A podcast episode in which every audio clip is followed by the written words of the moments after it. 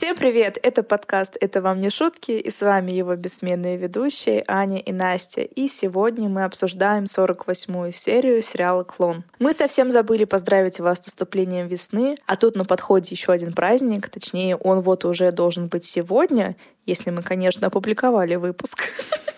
И в этот день Ровно как и во все другие дни, мы желаем вам быть сильными, независимыми и счастливыми, и не быть как жади. Все. С поздравлениями окончено.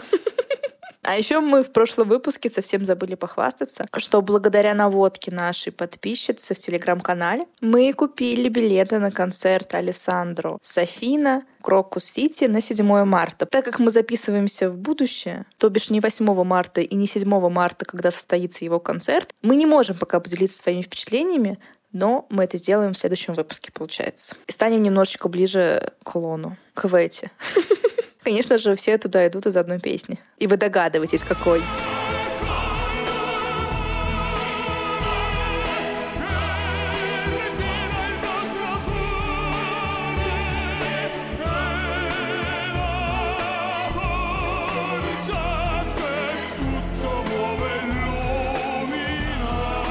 Ань, ты слышала какие-нибудь другие его песни? Ну, возможно, да, но я не знаю. Я еще хотела перед концертом немножко послушать, чтобы привыкнуть к звучанию, но, конечно же, нет. Несмотря на то, что я изучаю итальянский язык, и у меня очень много итальянских песен в Яндекс плейлисте, почему-то он мне ни разу не попадался. Я вообще, знаешь, только недавно узнала относительно, что «Луна Ту» — эта песня поется на итальянском языке. Просто когда я была маленькой, когда показывали как раз клон, у меня было хобби писать песни в песенник. Помнишь, такое было увлечение в детстве у людей? У меня не было. Ты не писала? О, я писала кучу-кучу тетрадок. И когда мне надоело писать русские песни, там «Корни», «Фабрика», я перешла на песни на иностранном языке. Но, конечно же, в свои там 8 лет я не знала иностранного языка, и уж тем более не понимала на слух, поэтому я все писала просто русскими буквами. И с тех пор я до сих пор помню, как я записала лунату. Я, к сожалению, сейчас не воспроизведу, но если я включу эту песню, я смогу ей подпевать, не понимая ни одного слова, несмотря на то, что сейчас я понимаю итальянский. Я помню, там было что-то типа «Ансель де Галчала Керенду Гемти». Вот. Для львеночка Свети ее все включают, включают, а ты все никак не выучишь. Хотя еще в детстве ее записывала. Но мне нужно подпевать, потому что у меня очень плохая память, я не могу воспроизвести вообще ни одной песни. Аня знает ни на русском, ни на других языках. Ни одной. То есть я знаю только, как правило, одну строчку. А вторую я уже додумываю. И третью уж там подавно пошла в лес по дрова. Такой вот фан-факт обо мне. Ну, может быть, конечно, не очень фан. Творческая натура. Ну, все мы сказали. С 8 марта поздравили, с весной поздравили, концертом похвалились. Можно приступать. Да, можно приступать. Но поскольку мы женщины с не очень хорошей памятью, то хотим сделать маленькую пометочку к прошлой серии. В прошлой серии, когда Маиза с Луксом опять ссорились из-за кулона, Маиза сказала, что его продала, и она заявила Лукусу, что терпит вот это вот все неуважение к ней в последний раз. И когда я смотрела эту серию до записи подкаста по этой серии, я думала, в смысле последний раз? Ты сколько раз уже ты говорила последний раз? Это как закрытие Санлайта. Каждый день последний раз. Каждый день последний распродажи. Они, кстати, перестали закрываться. Они работают? Да. Дмитрий Маликов мне постоянно приглашает.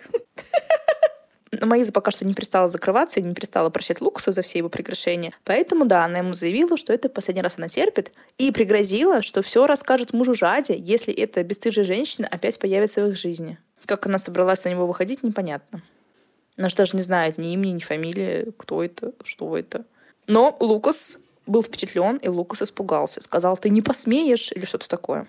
Это была маленькая ремарочка к прошлой серии. Все, и мы можем приступать к нашей текущей серии, 48-й. И открывает эту серию Иветти. Она звонит в офис Леондеса, как мы понимаем, уже 1500 раз. И он, конечно же, на совещание в 1500 раз. Иветти все это дело бесит. Она психует и бросает трубку, заявляя, что когда он ей позвонит, она будет на совещании. А Луринда там рядом стоит и говорит, что думала, что после той жаркой сцены в офисе они уже опять вместе. Но и в эти своей манере сетует на непостоянство львеночка, то, мол, он ее целует, то ее подальше прогоняет. И уже успокоившись, сказала Лауринде, что просто хотела пригласить его на открытие магазина и сделать вклад. А то мало он вкладов делал в этот магазин. И в жизни в эти. Лауринда тут очень удивилась, потому что Лауринда не знала, что магазин вообще открывается. И спросила, что там Иветти вообще надумала продавать, потому что подруге она своей про это не рассказала. Иветти сообщила, что там будет комиссионка. Потому что, говорит, отличный бизнес-план, мне самой закупать ничего не надо, голова мне по этому поводу болеть не будет, потому что мне все сами принесут. Заходит в комнату Деуза, она уложила Леву спать и опять пожаловалась подругам, что Альбьери отнимает у нее сына. И подруги тоже ее поддержали, потому что Альбьери, пока вот э, Лео не дали ему в руки, названивал в дом и постоянно расспрашивал, что он ел, как он покакал, как он поспал и так далее. Лео Тамагочи. Через какое-то время Луринда приносит домой пакеты с вещами для магазина Ивейти и радуется, что столько всего ей надавали. Непонятно кто, непонятно где, непонятно что. И мне тут стало интересно, а чем Ивейти сама занимается? Потому что, судя по всему, забором вещей от населения занимается ее подруга. Руководит, Настя, алло. Да, она руководит процессом, потому что она говорит девочкам, там еще была Деуза, что все эти вещи надо разобрать и тщательно отобрать, потому что барахло ей всякое не нужно. Видите ли, это элитная комиссионка. И сказала, что пока вы тут разбираете, я пойду к Леонидусу, мне нужно еще вещей от него собрать. Приехала она к нему в офис, и почему-то ее сразу пропустили к нему в кабинет, хотя вот до этого мы наблюдали, что он постоянно ее динамил. Но это, наверное, она попала на его добрую фазу. Он был согласен ее принять и очень рад ее видеть, потому что смотрел на нее, не отрываясь, улыбаясь, как э, в одной из прошлых серий. Мы даже выкладывали видео в телеграм-канал. Она сказала, что ей от него нужны вещи, его старые, и она поставит их в магазине на главную почетную витрину. И он спрашивает ее, ну раз на почетную витрину, значит, вещи должны быть дорогими? И она ему говорит, ну ты что, нет. Это могут быть просто фирменные часы, машины, на которые ты не ездишь, ну там брендовая одежда. Говорит, может быть, это сподвигнет тебя сменить гардероб. Мне стало так смешно, в смысле машина, на которой он больше не ездит. Что за магазин такой? Какая там площадь? На входе будет стоять. Ну, просто тогда очень интересная концепция магазина. Там продаются и трусики, и автомобили, пожалуйста. Я, конечно, не знаю, как это устроено с точки зрения закона, но мне кажется, э, в всяком случае в России должен быть соответствующий аквет на каждый вид продукции. И в эти про такое не думала. Ну да, может быть, в Бразилии все проще. Мы не знаем там законов, конечно же. Может быть, там повсеместно. Все заходят в супермаркет за хлебом и за новой машиной. Кто знает. Давайте просто начала перечислять э, все знакомые ей слова. Куда-нибудь да попадет, что-нибудь да львеночек ей принесет. На львеночек как раз, выслушав весь этот скромный перечень товаров, которых от него ждут, сказал, я понял, ты хочешь скромный вклад. Она говорит, именно, скромный вклад. Он весь разулыбался опять и сказал, что Лобату все устроит. И Ветти вся расцвела на этих словах и протянула свои руки, положив их на стол львеночка. И такая вся довольная спросила, как же ей назвать магазин и он сразу взял ее ручки в свои. Она начала сюсюкать и начала перегибаться через то, чтобы его поцеловать, но он запрочитал, закудахтал, чтобы она сидела на месте и не сбивала рабочий ритм. Она ему сказала, что хочет пригласить его, чтобы он прирезал ленту и устроил фуршет, потому что денег у нее на фуршет нет. Еще один маленький скромный вклад. Пока она все это говорила, он смотрел на нее влюбленными глазами и думал, ну почему я так к ней привязан? От нее одни проблемы, но с ней одной он счастлив. Ну и, конечно же, я так понимаю, фуршету быть. Она опять к нему подошла и попросила, опять-таки, побрейнстормить над названием ее магазина. Но он, увидев ее в такой опасной близости от себя, вскочил, занервничал, начал бормотать, что Лобату специалист и в этом деле, и он все устроит. А Лобату, я смотрю, вообще специалист широкого профиля. Лучший сотрудник фирмы. И вещи Леонидаса для магазина отберет, и название выберет. И, наверное, фуршет тоже он устроит, я так понимаю. А мы не забываем, что Лобату как бы юрист.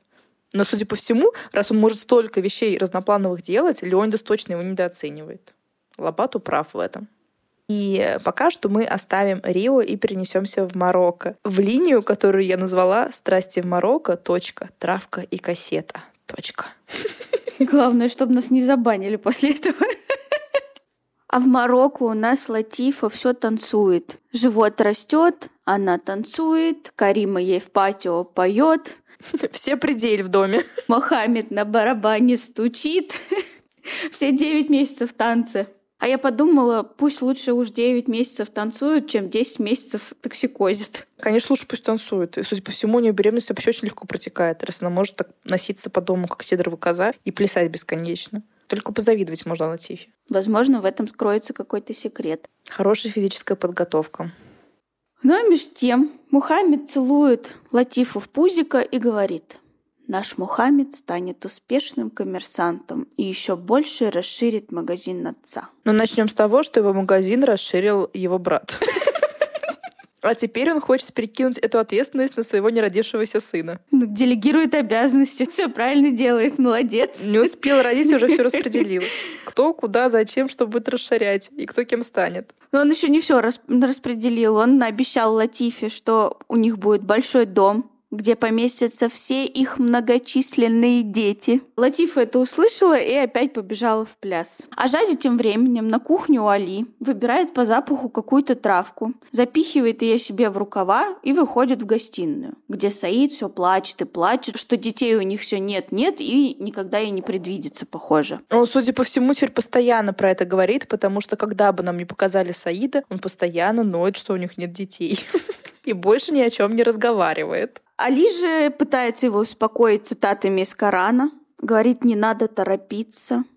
Завтра наступит тогда, когда скажет Аллах. И вот пока Али это говорил, Назира поднимает с пола какой-то пучок травы и спрашивает, а что это такое выпало из одежды Жади? А Жади, как царевна-лебедь, махал своими рукавами как там в сказке? Махнула правым рукавом, трава посыпалась, левым рукавом вино полилось. Мне кажется, думать надо. Она была одета в обычное платье с тонкими рукавами и не сильно даже клеш рукава. И было понятно, что ничто в этих рукавах не может задержаться. То есть нужно было как-то в резинку трусов засунуть или как-то в лифчик. Ну, как-то похитрее нужно будет в любом случае, потому что ничем другим эта сцена закончиться не могла. Она еще и хоть машет рукавами. А Назира, лишь бросив взор на эту травку, тут же определила, что это для того, чтобы не забеременеть. А мне так стало интересно, что это? Что за волшебная трава вообще? Все в шоке, Саид аж вскочил, а Жадя играет в дурочку. Говорит, люблю с этой травой чай пить. Даже в Бразилии пила. А Али зовет за Райда. Змея подколодная. Я пригрел ее, а она ужалила меня. Ты губишь мою семью? Это всего лишь приправа. Какая приправа? Это трава, от которой не беременеют. Она делает женщину бесплодной. Это приправа? Моя Латифа все время ее ела? Аллах! Вот почему у меня не было детей. Ты делаешь женщин моей семьи бесплодными. Ты хочешь извести мою семью, уничтожить наш род Зарайда. Ради бога, Сидали, не говорите так. Ты ответишь за это в судный день. Клянусь пророком, Сидали. Аллах поджарит на адском огне твой душевый язык. Эти ноги, которые с такой легкостью несут в дом зло. Дядя Али. Дядя, Зорайда не виновата. Она не знала, что я люблю этот чай. Она не знала, что я его пью. Жади, бедняжка. А ты столько пила его и не знала? Теперь ты понял, почему у тебя до сих пор нет детей?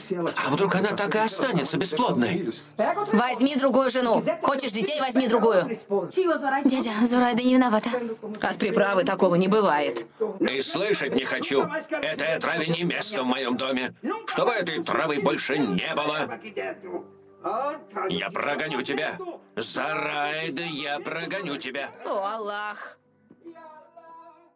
Мне, конечно, очень интересно, откуда у Назира такие познания в противозачаточных приправах. Нам так и не сказали это название, потому что мне очень интересно, что это. Я тут не совсем поняла, знает ли Зурайда, что эта трава может вызывать бесплодие. Точнее, иметь противозачаточный эффект. Я так поняла, что она знает, но если ее пить, э, как сказать, в больших количествах и в виде чая, а если там посыпать где-то щепотку, ничего страшного. А, ну поэтому она сказала, что от приправ такого не бывает.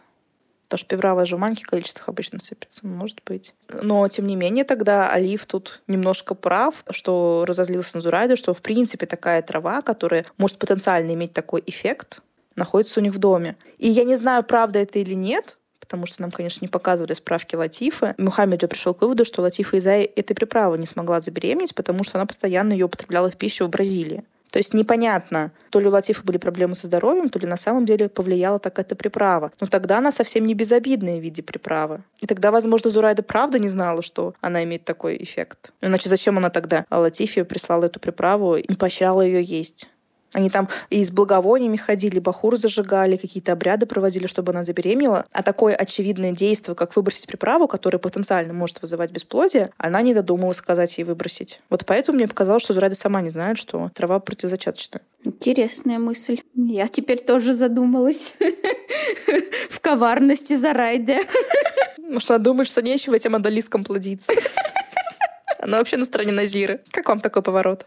Зарайда, не выдержав такого позора, убежала на кухню. Жадим помчалась за ней. Жадя просит у нее прощения, говорит, не могла найти на рынке, и вот пришлось здесь ее взять. И засунуть в рукава, которые свободно с не спадают с ее платья. Зарайда это правда не сильно утешила. А Назира меж тем в гостиной подливает масло в огонь и говорит Али, «Ваша кухня заражена кое-чем похуже, чем эта трава». И тут она решает добить Зурайда рассказом о кассете. Али, услышав про какую-то страшную кассету, мчится на кухню. И на Зарайда обрушивается очередной удар. Жади сразу подсуетилась. Сказала, что эту кассету оставил один из гостей. А Зарайда говорит, я ее даже не смотрела. Просто вот тут лежала, ждала своего часа. Али гневно крикнул, а где кассета? И Зарайда сказала, что она у Назиры. Я сожгла ее. Я взяла ее кончиком платка, чтобы не соприкасаться с грехом, чтобы не коснуться этого разврата. О, пророк. А что было на этой кассете? Харам – страшный грех. Когда я вошла на кухню и увидела этот разврат, я сразу же закрыла глаза. И правильно, Дона Назира. Я вернулась домой, разожгла огонь и сожгла ее. Теперь мне даже страшно заходить на кухню. Как вспомню? Ну что, Ань, мы больше эту кассету не увидим, что ли? Я буду скучать. Али ушел, но сказал, что еще поговорит Зарайда об этом. А Зарайда спрашивает у Аллаха, что она такого совершила, что он решил обрушить на нее весь свой гнев. Пригрела Жади на груди. Но позже Жади пошла грустить на балкон. Саид ее там нашел и говорит, не грусти, у нас будут дети. Я принесу в жертву барашку. Он ее погладил. Она в ответ его тоже погладила и говорит, я хотела быть счастливой, и чтобы ты тоже был счастлив. Подразумевая, что не с ней счастлив. Это было совершенно понятно из ее тона и из ее вида. Но Саид, конечно, не понял. Но он ее обнял и говорит, они оба будут счастливы. То есть подразумевается, что сейчас они не счастливы. Правильно? Счастье только в детях. Потому что Саид думает, что венец счастья будет, когда Жади родит ребенка, и тогда сразу все на место встанет, пазл в ее голове сложится, и у нее сразу же вспыхнет любовь к Саиду после того, как она родит в муках родовых его ребенка. Ну, должна сказать, что они выглядят прям как будто бы у них идиллия. Вот на этом балкончике стояли, обнимались, и она такая вся кроткая и приятная там была с ним. Как будто и правда счастье близко. Угу. Но немножко перейдем на смежную линию. Проходит какое-то время, и в доме Саиды сидят Назира Зурайда и волком друг на друга глядят. Жади приходит из своей комнаты, говорит Назире, что они пойдут Зурайда на рынок. Э, Назира все это время сидела на той самой кассете, которую она сожгла, вонь от которой проникла в каждый уголок дома. И как только женщины ушли, сразу же побежала в комнату Жади Саида с кассетой в руках. Только она ее включила, как Жади на улице поняла, что забыла деньги, и вернулась домой. Назира в это время наслаждается перформансом, опять той же самой сценой, про которую мы много говорили в прошлой серии. И тут она слышит, что Жади долбится в дверь комнаты и приказывает, чтобы Назира дверь открыла. Потому что, как мы помним, это комната именно Жади и Саида. Назира быстро вытаскивает кассету и прячет под юбку или не знаю куда. Не забыв перемотать на нужное место. Да? Да, она какие-то там крутилки покрутила. Да, она вытаскивает быстро со скоростью флеша эту кассету и открывает дверь Жади. Та сразу начинает ругаться. Какого черта Назира заперлась в ее комнате? А Назира знает, что лучшая защита — это нападение. И начала ругаться на Жаде, что, мол, вот я хотела надеть платок, а все зеркала запылены, и только одно нормальное зеркало в вашей спальне, и мать тебя ничему не научила, и ты ужасная хозяйка, и далее по тексту. Но Жади это так просто не оставляет, потому что справедливо замечает, что непонятно, зачем запираться в комнате, если нужно примерить только платок. И говорит Назире, что не хочет, чтобы та запиралась в ее комнате и копалась в ее вещах. И тут Назира просто взрывается. Она разыгрывает свою любимую сцену с козырем, что она воспитала ее мужа. И только благодаря ей он столько зарабатывает и дарит золото именно Жади. И Жади тратит все его деньги. И должна она за это благодарить Назиру, что муж у нее такой успешный. А тут она, получается, клевещет на нее. Жади даже слова вставить не может, а Назира пожелала в это время, чтобы Аллах сократил дни Жади. Ну, как обычно. Жади надоело все это слушать, и она сказала, что все, уходит на улицу к Зурайда. Назира тут вставляет, что ты вышла замуж не за Саида, а за улицу, и продолжает орать, иди трать деньги Саида, транжира и клеветница. И тут только Жади ушла, у Назири случился приступ истерики, она начала кричать как э, сумасшедшая и приказала служанке позвать Саида, потому что сейчас у нее душа выйдет. Служанка, трясясь, прибежала к Саиду, который чинно благородно попивал чай там с каким-то, наверное, другом или деловым партнером, и передала полупредсмертные слова Назира. Саид тоже предсказал служанке на Тижаде привести ее тоже домой. И вот картина маслом. Обеспокоенный Саид стоит над э, телом Назиры, который возлежит, вся такая в упадке чувств, расстроенная и больная на диване. Жади стоит и за этой картиной наблюдает. Саид ее упрекает, вот, мол, Жади, что ты наделала с моей сестрой. Смотри, в каком Назира состоянии. Не надо, Саид, не надо. Не хочу, чтобы вы ссорились из-за меня. И потом, если я умру, кто будет плакать? Никто. Саид, я лишь попросила ее не копаться в моих вещах. Это преступление? Преступление просить кого-то не рыться в моих вещах. Клеветница, я не рылась в твоих вещах. Не отрылась. Я застала тебя. Жади, Да сократит Аллах твои дни. Да поджарит он тебя на адском огне. Ты рылась в моих вещах. перестань. Видел? Как она со мной говорит? Как с посторонней. Со мной, с твоей сестрой. Клянусь пророком, сама не знаю, как я это могла пережить. Жади, изволь уважать мою сестру. Назира не заслуживает подобного обращения, и я никому не позволю так с ней обращаться. Саид, она... Не уважать ее значит не уважать меня. Аллах, мне лучше уйти к чужим людям, стирать белье, готовить, быть рабыней у чужих людей, чем терпеть подобное обращение в доме моего брата. Нет, нет, не говори так. Какая грустная у меня судьба, Саид. Из-за вас я не вышла замуж, не имею семьи, а вы сами, женившись, выгоняете меня из дома. Назира, никто тебя не выгоняет. Этот дом твой. Ты можешь заходить куда хочешь. И никто не посмеет сделать тебе замечание. Как я могу ходить где хочу, если она закрыла дверь в свою комнату, а ключ спрятала? Ну и ожидаемо Саид попросил ключ у Жади, отдал Назире. А почему Назира не может сама себе купить видеомагнитофон? Ну или Саид попросить? Наверное, потому что Назира живет с Абдулом, а у Абдула даже телефона нет. Так Назира в их доме живет. Так я не поняла, где она живет. У нее просто есть своя Да? комната. Да, она периодически то приходит, то уходит. Это она с Абдулом делит его картонную коробку из-под холодильника. Тогда и правда печальная судьба. Но мне почему-то кажется, что она живет в доме Саида. Она же там постоянно строит служанок, Жади. Ну, может, у них один телевизор в доме, и только в комнате Саида, как у главы семьи. А зачем вообще нужен телевизор в комнате? Ну, в наше время, то есть, понятно, а мне кажется, в то время, наоборот, нужно в гостиной его выставлять. И вообще, зачем ему видеомагнитофон? Что они там смотрят, если все кассеты запрещены? Или есть там какие-то цивильные фильмы православные? То бишь мусульманские, которые можно смотреть. Ты видела, какие у них окна? А телевизор мо- могут с улицы у них увидеть, и кто-нибудь подумает, что там что-то плохое показывают. Ну ладно, оставим это. Все, значит, разошлись. Жади шла куда шла, Саид ушел на работу. А Назира схватила этот ключ у Жади и так рассияла, и чуть этот ключ не расцеловала. Но, к сожалению, нам не показали продолжение романа с кассетой в этой серии. Поэтому пока что с Марокко все.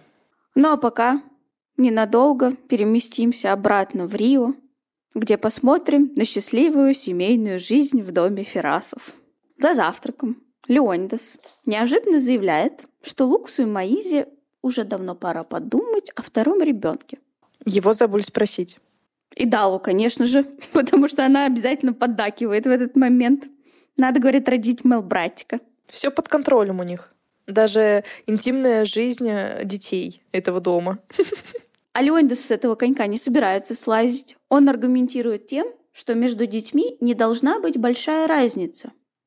Это плохо. Я вообще этого аргумента не поняла. То есть, в принципе, весь диалог был ужасный, потому что Леонидас, у Лукса и Маиза есть своя семья, и, наверное, там сами с собой разберутся, кого им там рожать, когда рожать, и нужно ли им вообще кого-то рожать. Это во-первых. А во-вторых, что значит плохо, если у детей будет большая разница? Кому будет плохо? Старшему ребенку. То есть, когда он маленький, он еще не понимает то, что его задвинули вторым ребенком. Ну, по логике Леондиса. Я ни в коем случае не говорю то, что старшего ребенка задвигают. Я просто не понимаю его логики. Нужно спешно, оборочно рожать второго ребенка, пока э, маленькая разница в возрасте.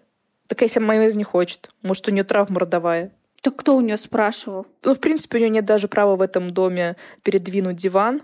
Точнее, даже не передвинуть диван, а обить его новой обивкой.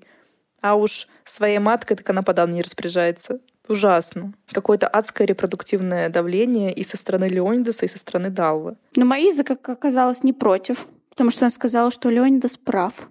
Лукус на нее в этот момент косанул. Ну а Леонидас продолжает скакать на своем коне и пытается додавить Лукаса в этом вопросе. Вы не хотите второго ребенка? Лукас избегает меня. Что делает Лукас? Как это избегает? Спросите его. Что это значит, Лукас? Ничего, папа. Ничего? То, что я сейчас услышал, это ничего? Извините, Лукас, ты ведь даже не поел. аппетит пропал. Маиза. Спрашивайте у своего сына, сеньор Леонидас. Вот казалось бы, могла ли эта речь стать хуже? Могла. После этого аудио мы наглядно это слышим.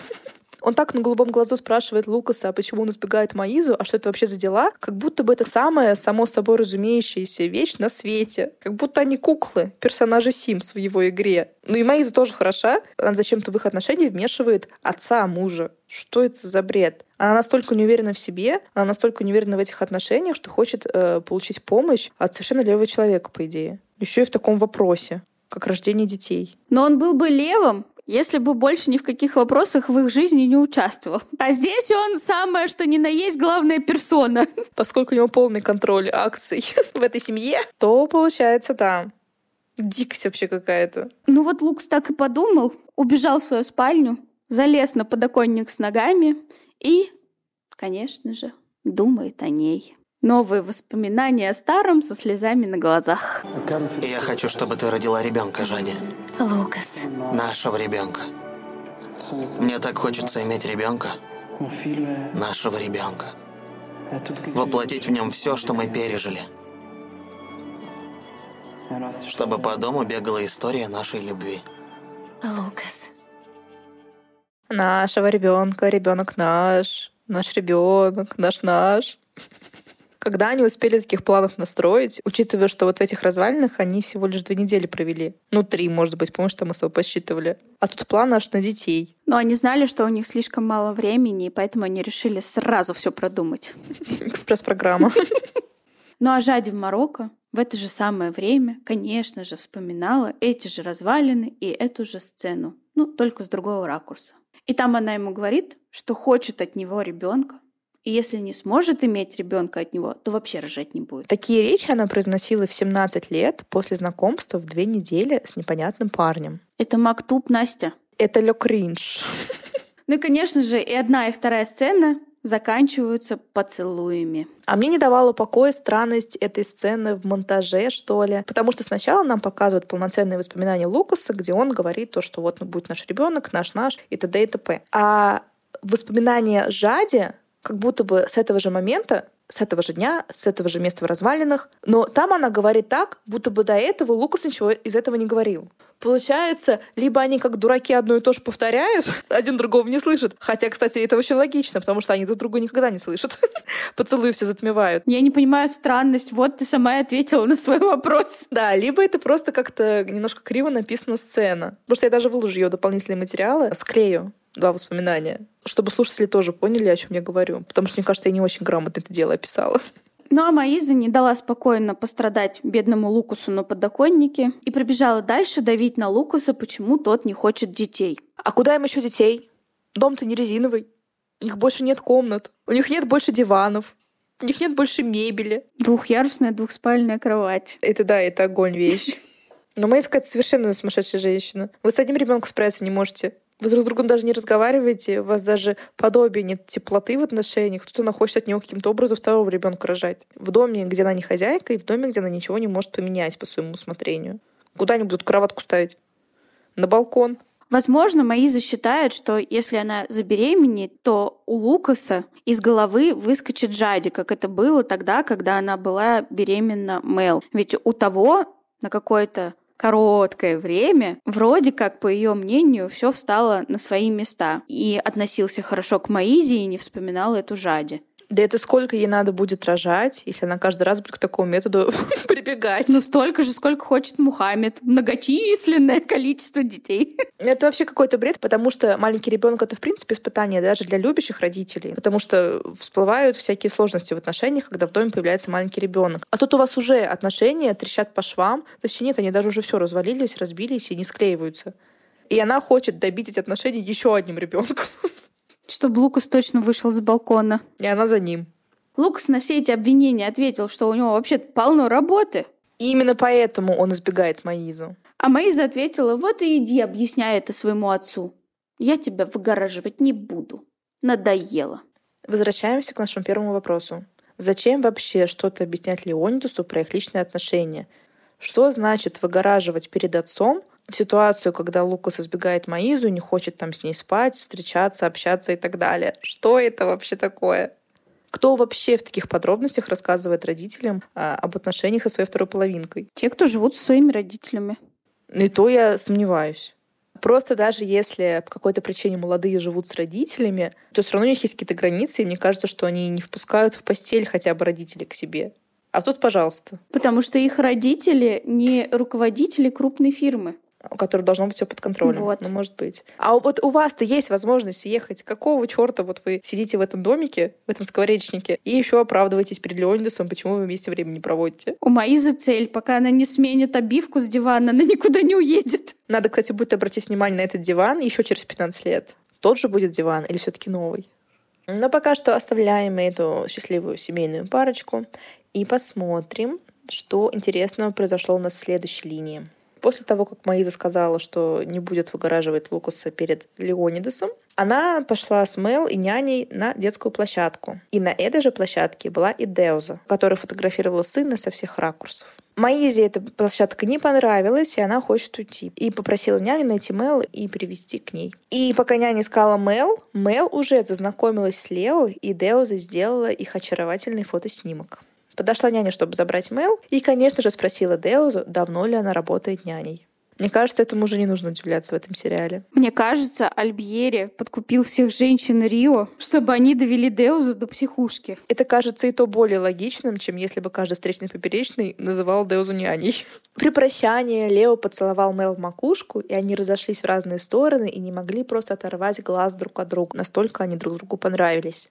Дома Леонидас показывает Мел фотоальбом перелистывает страницы, и там есть две фотографии из Марокко, его портрет и портрет Иветти. Мал сразу спрашивает, что это за женщина такая. Леонида скромно отвечает, что это старая знакомая дедушки. А Дало в это время стоит над ними, как коршун и шипит, что нужно сделать ревизию в альбомах и повыбрасывать снимки, которым там не место. Леонидас быстро перелистывает э, страницу раздора на фотографию маленького Диогу. И Мел сразу же узнает в этом мальчике мальчика детской площадки. Далва с Леонидасом переглянулись, и тут Мел называет имя Лео. Ну, конечно же, Далва подумала, что Мел явился дух Диогу как к своей племяннице, к частичке своей семьи. И мне тут показалось странно, что Леонидас не соотнес это имя с мальчиком, который так напомнил ему сыновей по телефону. Мне кажется, он так был ошарашен голосом, что не запомнил имя. Так он же знает, что мальчика зовут Лео. Потому что, во-первых, ему и Ветти говорил, что мой крестник Лео. И Далу там постоянно про этого Лео говорит, то, что Альбери не показывает мальчика своего предположительного внебрачного сына.